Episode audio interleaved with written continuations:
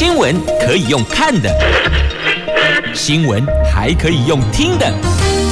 亲切的早安问候，专业的新闻分享，欢迎加入美英主持的 News Online，说新闻给你听。亲爱的朋友，台港后打开后，大家好，欢迎您再度锁定收听 News Online，我是美英，我是谢美英。来，这个星期是农历春节前最后一周的工作天，孩子们都放寒假了，因为疫情的关系呢，连寒辅都暂停了，所以加加油。这个星期过去，接下来是九天的春节假期了，大伙儿再加把劲儿吧。但天气好像真的没有很努力的加把劲儿，又下雨了。在进入今天四大报的三则头版，应该讲说是啊三则两则两则了，两则头版头条新闻之前呢，我们先来关注的是天气概况。Asia 天气预报。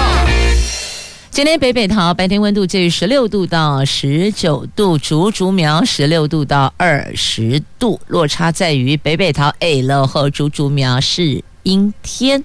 好，这个是气象局所提供的今天的白天的天气概况，而桃园已经得落后啊，新北。台北、新竹县市跟苗栗，不知道现在状况如何哦。但很多的这家庭主妇就很伤脑筋了。过年前本来应该是这个洗洗收收换洗的时间，重点时间，但是呢，天气不赏脸呐、不管洗什么都不会干，有没有觉得很痛苦？真的很头痛。另外，头痛是在今天的头版头条的新闻呢、自由、中时、联合讲的都是跟疫情相关的，而当中头疼的是这个春节防疫政策到底要怎么做呢？是不是会升三级？今天、明天这两天是关键。因为呢，最近确诊者的数字真的很多呀。《经济日报》头版头条：红海第一季的容景是前所未见的。他们的董事长说，电动车跟元宇宙催动华丽转型。这是《经济日报》头版头条的相关的财经新闻。接着看一下今天四大报的两则头版头条：疫情在今天自由联合中时头版头都是。现在大家最关心就是接下来的春节连假，到底我们的防疫政策如何？有没有可能疫情升为三级呢？那指挥中心说，看这两天的状况，因为这两天是关键。昨天本土再增加五十二例，远雄自由贸易港区就三十例了，高雄港相关有十五例。台北市长柯文哲说，社区感染已然形成。了，欧米孔疫情延烧半个台湾。昨天新增了五十二例的本土确诊，宜兰也爆出不明感染源个案。眼看着要过年了，防疫警戒是否有可能会升为三级？指挥中心说，现在最担忧远雄群聚，移工假日大多都会外出，社区接触可能因此扩大。春节期间是否要提升警戒？端看今天。明天这两天扩大筛检的结果。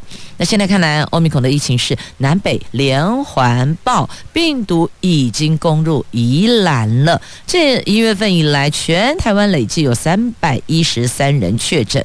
台北市长柯文哲奉劝中央要面对现实，各县市都有不明感染源确诊，代表这个病毒扩散到社区，社区感染已然形成。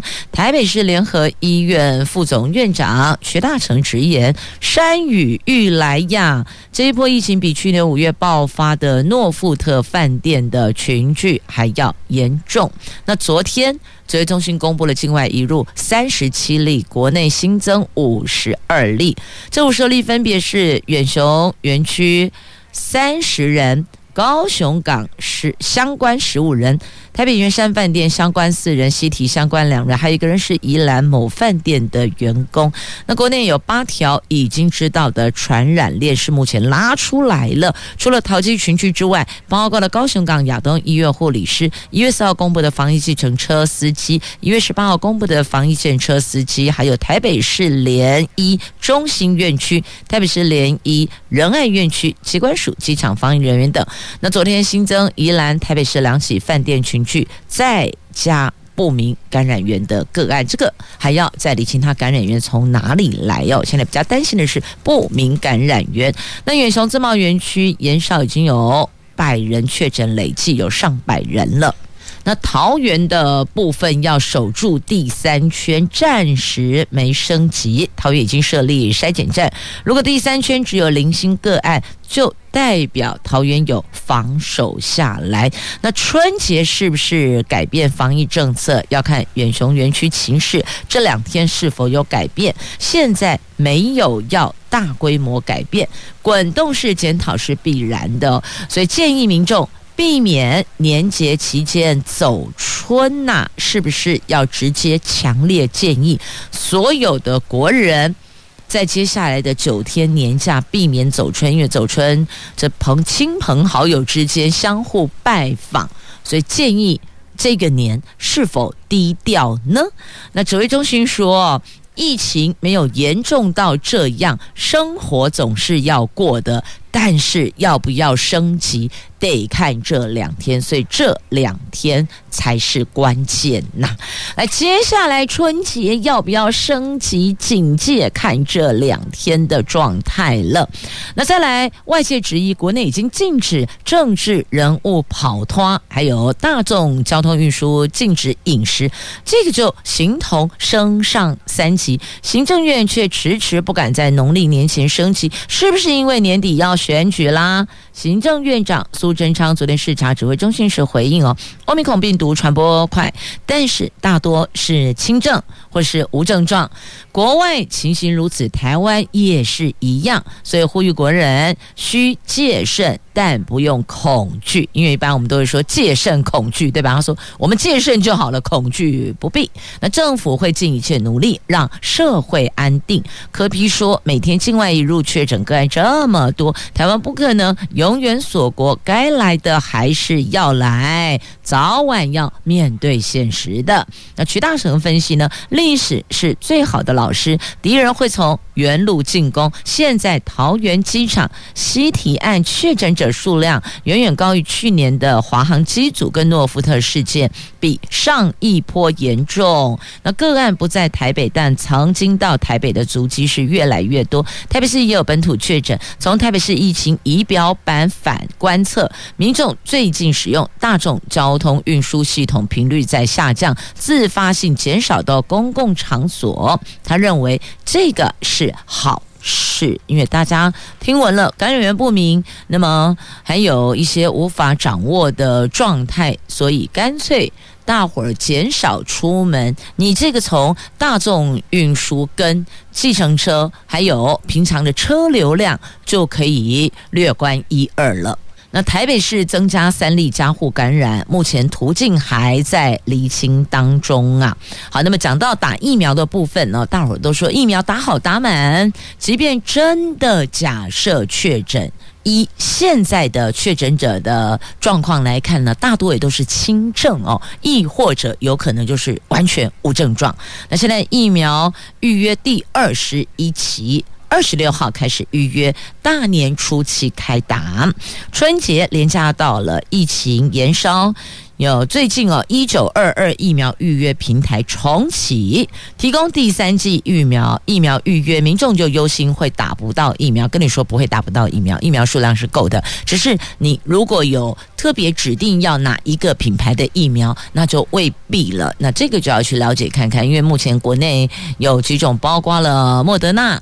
BNT、AZ 还有高端哦，有这四种可以选择。那最近听说联雅药也解盲了，好，所以后续怎么样？目前不是那么的确定，但至少数量上来讲不会有问题，只是那个要求一定要某个品牌，这个可能就要再进一步去了解了哦。那二十六号就一月二十六号，也就是后天礼拜三开始接受第三季，就是我们的追加剂疫苗的预约，大年初七开打。好，那去哪里打疫苗呢？请上各县市政府官网了解一下，因为。以桃园来讲的话呢，就是会增加开设或是简易的站点，所以呢，现在告诉你的未必届时。假设现在跟你说是呃十个场域好了，可能也许明天又增加一个两个，所以呢，你要开始预约的时候，赶紧上官网了解，这个可能比较精准一些些呀。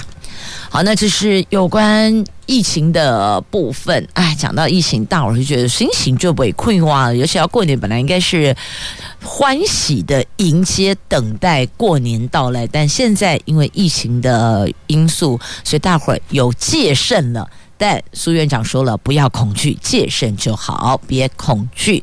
凡事我们盯紧一点，总是对的。但过度的话，就会造成恐慌，那就不好了。来告诉您，第一批的口服抗病毒药来了。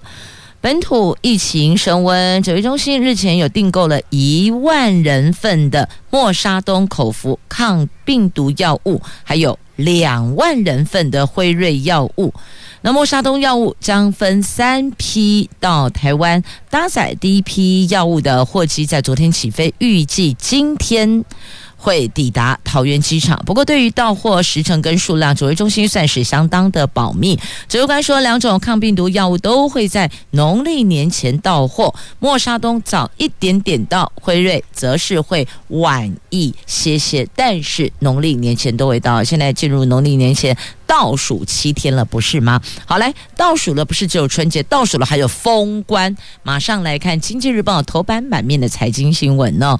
台湾股市离农历封关只剩三个交易日，虽然在美债殖利率飙高冲击下，上个礼拜指数失守一万八千点大关。不过呢，市场专家认为，随着业内代操等结账卖压大举出笼，加上全网台积电短。短线修正百分之七后，这个礼拜封关行情虽然有回测季线压力，但仍可望力拼牛年红盘封关呐。听起来是比较乐观的哦，但乐观它是指整个大局面，并不是每一只个股哦。所以，如果要抱股过年的朋友，要精算、精算再精算了。那过完年后的行情怎么样嘞？台湾股市短线虽然现在跌升反弹契机，不过呢，内外资法人看台湾股市农历年后还是有五大隐忧的。第一个。疫情的不确定性，第二个终端需求能见度有限，第三个企业获利增加速度趋于和缓了，第四个库存调整压力增大，第五个量化紧缩来临等等，所以预期台湾股市最快在第一季季中后会进入修正，所以呢。年后的行情还是存在着五大变数的。好，接着再来关注哦，在今天《经济日报》头版头条，这红海第一季荣景是前所未见的。这红海董事长刘阳伟他说的，今年第一季虽然是季节性传统淡季。红海营运表现有机会比过去几年好。那几个重要厂区今年只能够有两天春节假期，这个是过去未曾见过的荣景。在电动车跟元宇宙的推动下，红海正在华丽转型，电动车进度更是比预期的还要提早一年了。那红海在去年合并营收有五点九四兆，创下新高，年成长将近百分之十一。那去年前三季的获利更是比前一年，就是比二零二零年。大增了百分之七十哦，是同期的新高。所以呢，红海的董事长高喊：去年我们做得不错，今年要更好。那现在看这个状况哦，红海今年第一季的荣景是前所未见的，主要原因就是在于电动车跟元宇宙催动红海华丽转型啊。好，那么继续再来看一下这美国联准会。在今天《经济日报》头版下方，美国联准会在这个礼拜预料将按兵不动。但将会为今年收紧超宽松的货币政策铺路。市场预期三月升息，这已经是板上钉钉子了，也就意思是说，已经是确定了。将紧盯 FED 决策声明，还有主席鲍尔的谈话，推测后续的升息步调跟缩减资产负债表规模的规划。高盛等机构认为，联准会今年升息四码可能都不足以抑制通货膨胀呢。那现在是预料这个礼拜开会是按兵不动的，市场预估立场可能会偏鹰派。不是鸽，是偏鹰派，偏老鹰，偏鹰派哦。好，再来看一下俄罗斯跟乌克兰的状况。乌克兰跟俄罗斯边境情势紧绷。根据 ABC 等媒体引述消息人士。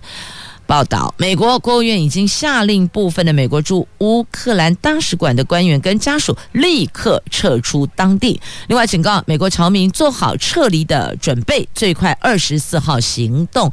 二十四号不就是今天了吗？那就听政策。听命令做调整，但是都准备好了一个口令，一个动作。那美国的做法就是会派专机撤侨的话，一定会派专机去把美国公民全部带走哦。但猎包猴啊，细软要先收拾好啊。所以美国政府已经告诉侨民做好撤离的准备了。那这个也提高了。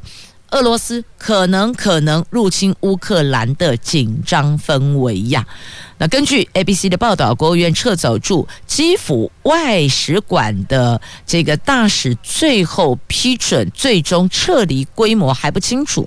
那根据媒体报道，美国驻乌克兰使馆的人员家属二十四号就今天就要撤离了。国务院则说还没有对外做任何宣布。国务院向来都执行严格的应变。计划随时一通电话、一个指令、一个口令，他们立刻就会行动，所以他们已经做好准备了。今天要撤侨，哎，这代表状况不妙哦。美国向来都有很精准的消息，所以他们会这么做，肯定是有所本的。所以说，看一看啊，别的国家的状态，再想想我们这里，你不觉得我们这里比较？温暖一些些吗？虽然现在两岸局势依旧是比较紧张、比较紧绷的，但至少没有严峻到像目前乌克兰跟俄罗斯的状态吧。补充一下哦，在提到了俄罗斯跟乌克兰现在状况严峻哦，那不只是美国要撤侨，那还传出了美国有九十吨军援送给乌克兰部队呢，这个。美国打算撤离驻乌克兰官员跟家属，让乌克兰政府是相当不满，也相当气愤。但是美国也把致命武器留下来援助乌克兰了。那这个。美国驻基辅大使馆说，其中包括给乌克兰前线守军的军火弹药都有。那过去一年，美国已经提供价值六亿五千万美金的国防装备及服务给乌克兰。那另外，根据《纽约时报》的报道，连英国都来参与咖了哦。英国说，俄罗斯已经挑好人选，准备扶植亲俄罗斯人士出任乌克兰的领袖。那英国官员说，这一次。把这个讯息抛出去，就是目的阻止俄罗斯启动这项计划，也让。普廷注意到这个算盘已经暴露，英国并没有提供相关的证据，也没有说明消息来源管道。那么对此，俄罗斯则驳斥英国的说法是假讯息。所以在假讯息已经不是只有在台湾，我们要抓假信假讯息，要厘清假讯息，在国际间也同样有这种假讯息漫天飞舞啊。那英国的副首相拉布说，俄罗斯如果入侵乌克兰，将面临经济制裁等严重后果。那英国极度不可能派兵援助乌克兰，因为这乌克兰不是北约会员国，这还是有差别的哦。看来目前乌克兰跟俄罗斯的这个紧张情势一触可发呀。好，接着我们回到国内来看看我们自己的国防武器吧。中时头版下方的新闻呢，来看前舰国造，蔡政府要再编特别预算。这前舰国造原型舰的进度，就像急行军将提前一年下水。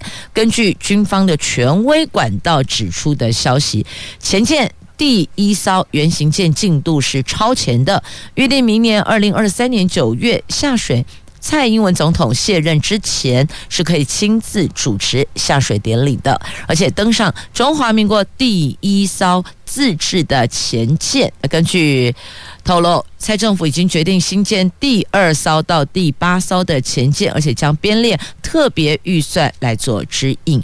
那前舰国造原型舰。本来是定二零二四年的五月二十号，蔡总统卸任前下水，在二零二五年交付成军。那国防部发布，昨天有三十九架的共机侵扰我国西南空域，是今年以来侵扰架次最多的一天，去年最多记录。一天五十六架次，那昨天是三十九架次啊。那由于两岸军事情势严峻，再加上二零二四年五月以后的新总统对前线国造态度未知，不知道他的想法跟方向。还有，民进党是不是能够赢得总统大选，而且在国会取得多数的席次？这全部都是未知数。因为凡是有关选举的，他可能一系翻盘，因此选举还真的是没法说个准哦。所以。这都是未来的未知变数，因此蔡总统要求前舰专案小组跟台船等单位要通力合作，克服困难，将首艘前舰下水的时间提前到二零二三年，而且在蔡总统任内编列特别预算建造后续舰，避免这项计划会有变数啦。所以抓时间，赶紧画押，就是未来。还是个未知数哦，到底是不是民进党继续执政？就算继续执政了，假设继续执政了，那么新总统是否会支持蔡总统的方向？那未必。那再来国会的部分呢？是否还是民进党占多数？这个也是未知数，所以才会要提前下水，超前部署哇。好，接着我们再来关注，在今天。自由时报头版版面的新闻来看，这 NCC 砍灰色地带，禁止中资去偷介入，或是进入，或是藏在台湾广告里哦，就要把你全部拉出来哦。这中资的影音串流服务业者。爱奇艺前年已经遭到政府修法下架，当时经济部明定不能提供中资影音串流服务商业服务行为，但还是有台湾广告代理商游走在灰色地带，持续在爱奇艺等中资的影音串流服务投放广告，让守法业者大为不满。根据 NCC 的最新函释，台湾广告代理商在台湾替中资的影音串流服务招揽广告，这恐怕已经触法了，最高罚五百万，而且这个是连续处罚，等于不是五百结束，五百并没有结案，五百只是未完待续，罚五百万，后续还可以连续开罚哦。这代理商投放广告，这就违反了两岸条例哦。台湾业者说，商业服务是模糊的灰色地带，爱奇艺平台到现在仍然可以看到台湾。广告哇，好，这是目前 NCC 要大砍灰色地带，原来有个灰色灰色地带在那里，但是呢，现在告诉你要抓啦。来继续关注学测，昨天考完了，各位考生辛苦了。大学学测昨天结束了，专家说今年申请入学，如果大学校系有采计数学 A 通过。一阶筛选积分可以比照一百一十年，如果是采计数学 B 的校系通过一阶筛选积分，就比照一百零八年的。预估今年进台大四科大概要五十四积分，如果想要考取各校医学系、牙医系及中医系，则要。五十七积分。那担任全国高级中等学校教育产业工会秘书长的台北市的万芳高中的老师许立奇认为，维持试题稳定很重要。但是今年数 A 太难，第一线老师接到一大堆考生崩溃来哭诉。此外，今年自然科题目有二十页，社会科题目多达一万七千字，许多题目是跨领域、跨学科的，所以呢，徐立吉老师直问。大考中心应该思考这样的出题方式，考生能不能够回答得完呐、啊？那升学专家刘俊豪说呢，今年学测国文、英文、社会、自然等四科的题目难易度相对稳定，数 A、数 B 波动比较大，因此这两科将成为影响未来各校系申请入学通过一阶筛选积分的。关键性因素啊！那今年数 A、数 B 的难易度分别跟一百一十年学测跟一百零八年学测相近。考生推估，今年大学各校系申请入学的通过一阶筛选积分，如果是采计数 A，可以比照一百一十年；如果是采计数 B，就要比照一百零八年了。所以用这个来推算。今年采计国英数 B 跟社会等四科的校系里边，台大法律系通过一阶筛选是五十九积分，大约啦。现在大概抓一下，可能落点在五十九积分。政大法律系是五十七积分，政大传播学院五十五积分，师大教育心理系五十五积分。那社会组的考生如果数 B 没有考好，可以选填不采计数 B 的校系，改找采计。国英社会等三科的校系，像台大外文系及台大社会系，今年通过一阶筛选，大概是四十四积分。台大历史系则是四十三积分。如果大学校系有采计数 A 的，则今年通过一阶筛选积分可以比照一百一十年。那台大的机械系啦、清大动机系、成大机械系参采国文、英文、数 A 还有自然等四科，今年通过一阶筛选，大概落点。抓出来，分别是在台大机械五十五级分，清大动机五十四，成大机械五十三。好，那再来牙医就是医学院的部分呢，这个推估今年五十七级分可以通过一阶筛选呐。好，不过说真的，进医学院又是另一个非常辛苦 K 书的开始，因为后续掌握的是跟要协助的、跟服务的是。人的健康，所以这一趴也要说声，这个考生虽然学测结束了，但后续进入各大学又是另外一个学习里程的开始啊！学习的历程向来都不是太过轻松愉悦的，K 书总是有时候会比较辛苦的，但。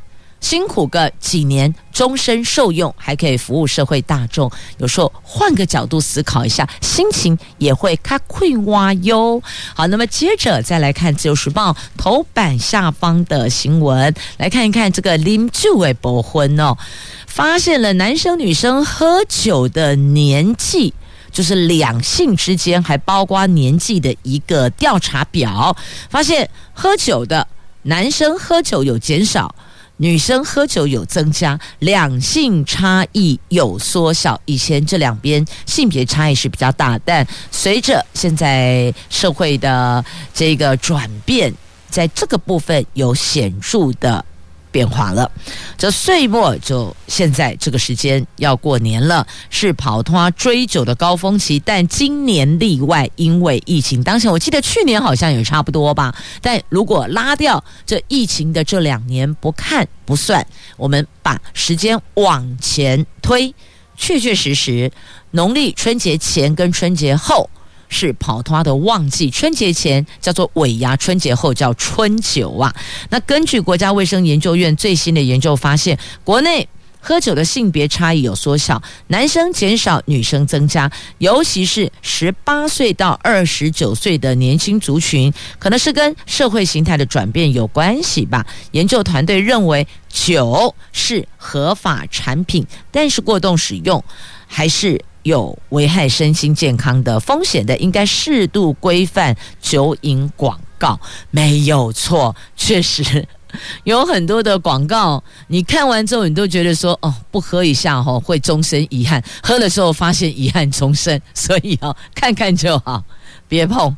好，那这份调查呢，发现十八岁到二十九岁的女性的喝酒族群有增加，有增多。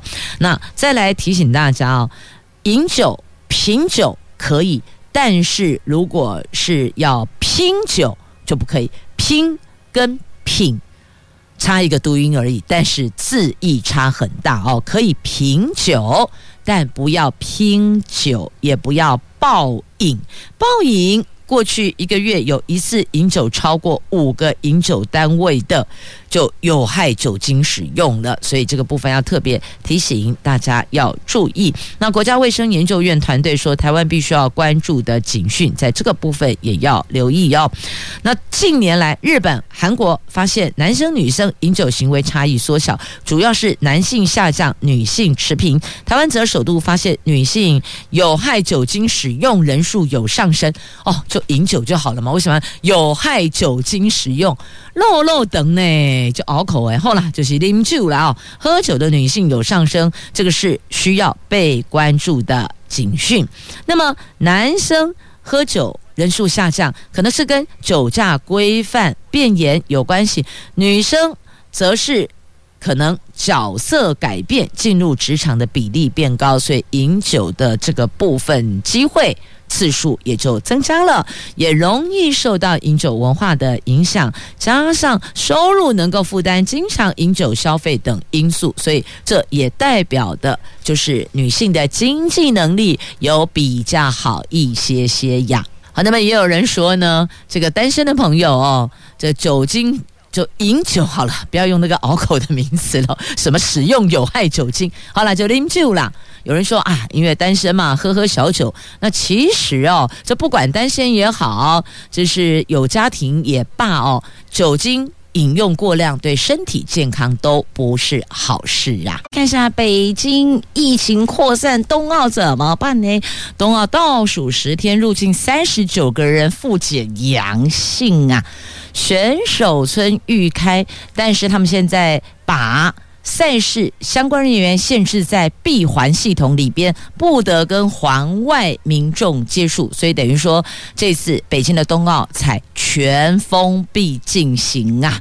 那现在面对疫情防疫压力大，风险区民众是不出京，就是不准出北京，全部锁在北京里边，这是中国的做法。那台湾这里呢，面对疫情，指挥中心说了，看这两天的状况，尤其是这个远雄自贸园区的后续这两天的变化，会决定接下来春节是否警戒要升级。所以这两天是重点变化。那么也传出了，现在中央禁止地方公职人员还有政府官员跑脱，但是呢，现任的民意代表就说了，哈，你禁止。公职人员禁止政府官员跑摊，可是你进不了新人。所谓新人，就是要新投入选举的这些拟参选人哦。所以有人就直接说了：要么你就是全部都下令，你不要只针对锁定什么族群什么族群。那再来，你说是公众聚会的场合，那请问公祭算不算？告别式的公祭，还有灵堂的碾香呢，到底是不是呢？这些应该都要清楚明确的律定哦。那也有人说，灵堂碾香不是就是人数并不是很多，但也是有可能会接触啊。譬如说，在燃香的时候、递香的时候，都可能也许会有这个间接、直接等等的接触到。反正总而言之哦，这么说吧，如果能够自律是最好。那如果因为其他的因素，那政府没有明定，那你碍于不得不跑，那也留意一下，就是防疫指引的社交距离，拱手不握手，这个很重要，口罩也别脱下来了，点头致意。所以基层的官员也提出声音，应该要规范哪些活动停办或不能参加哪类活动。现在政府的做法就是建议，建议你用建议。还是有人继续跑啊，有一个跑就会有两个跑，有两个跑就会有四个跑，有四个跑就会有八个跑，所以这个可能还要清楚一点，是不是会比较妥当，对疫情的防范比较有帮助呢？好，那么再来哟，要过年了，大伙儿现在这个家家户户扫除，但是那个天气湿湿漉漉的，好难处理呀。那告诉你，大扫除要快，把握两天。这个礼拜三、礼拜四天气由阴转晴，而且由湿冷转为这个比较阳光、比较干燥，就是这个礼拜三、礼拜四，赶紧把手边工作做一个调整。礼拜三、礼拜四超级大扫除，到春节的时候，下个礼拜天气又是偏湿湿冷冷，而且要告诉你哦，北部地区哦不排除到十二度，很冷呢。好，再来要过年换新钞还是很重要哦。这个查好地点，算好张数。避开尖峰人潮，不要在那里排队等很久。那提供您公股银行邮局 ATM，或许会新钞的机会比较高一些些。好，那么再来《自由时报》头版版面还有两则图文。来看台湾梨红喽，台东田地变身秘境好漂亮，也就是红梨，我们一般俗称红梨的台湾梨柚，是原住民族传统栽培作物。近年来因为营养价值高，而在原民部落掀起了种植热潮，成为台东的杂粮三宝之一呀。它的封号叫做谷类中的红宝石，这是台湾原生植物哦。这现在，如果你到台东，可以看到各种不同颜色的地景，好像为大地披上色彩缤纷的地毯，煞是好看呢。好，那么再来关注这个鱼缸，如果是圆形的鱼缸。金鱼可能会发疯短命哦。现在法国最大宠物商不再贩售圆形的鱼缸了，理由是金鱼只能在鱼缸内不断的绕圈圈，一直绕，一直绕，绕着圈圈游，是一种会把鱼给逼疯的虐待。所以圆形鱼缸已经有宠物商不贩售了。那在这里也提供给朋友们做餐桌。如果家里是圆形鱼缸，你是不是要观察一下、思考一下有没有要调整的需要呢？那再来养鱼，记得洁净的水很重要，足够的空间很重要哇。好，这是在节目最后《自由时报》头版版面的图文提供给您。有句话说呢，你是我的阳光，你是我的空气，但是你有听过你是我的盐吗？是啊，对金鱼来讲，空间很重要，洁净的水很重要。也谢谢朋友们收听今天节目，我们明天再会了。